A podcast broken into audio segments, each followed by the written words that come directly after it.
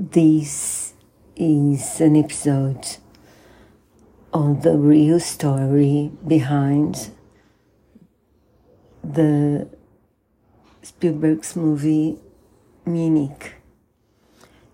It's about the Mossad operation called Wrath of God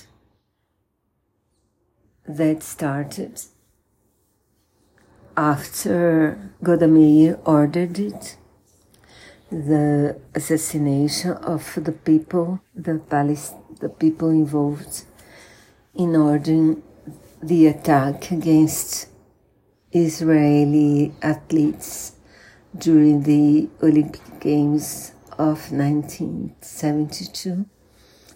They were murdered, and also some of them, nine of them, were kidnapped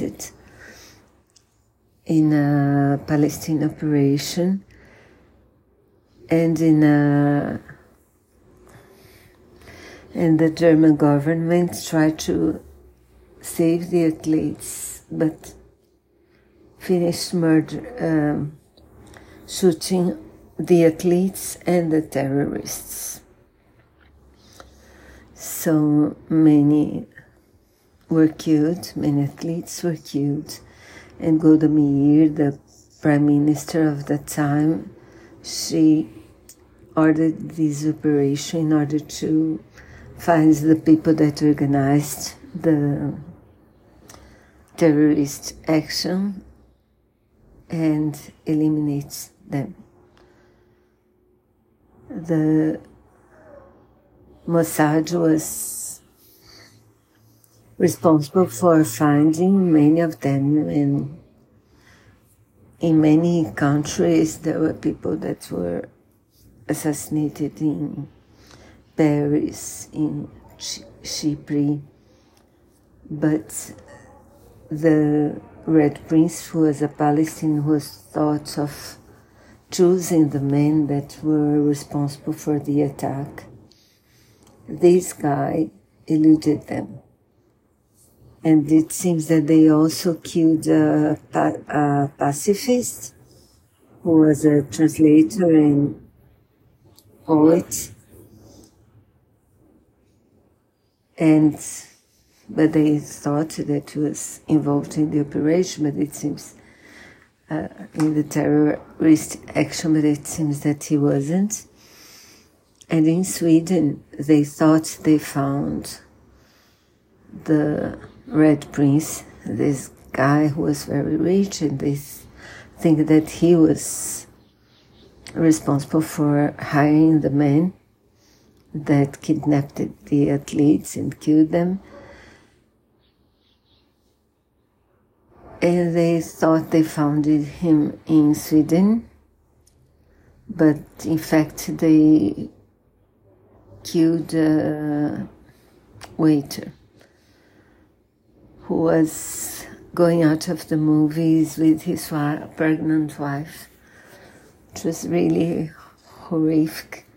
So Golda suspended the operation, but Menachem Begin, the next prime minister, he said to tell them the operation to go ahead. And now Mossad found the Red Prince was the last of the responsible men in Beirut. And prepared a bomb, a big, very big bomb in a car. They finally succeed in this bomb exploded and kills the Red Prince, but also kills. It seems it also killed uh, uh, his bodyguards and Anna was passing by, and the students was passing by as well.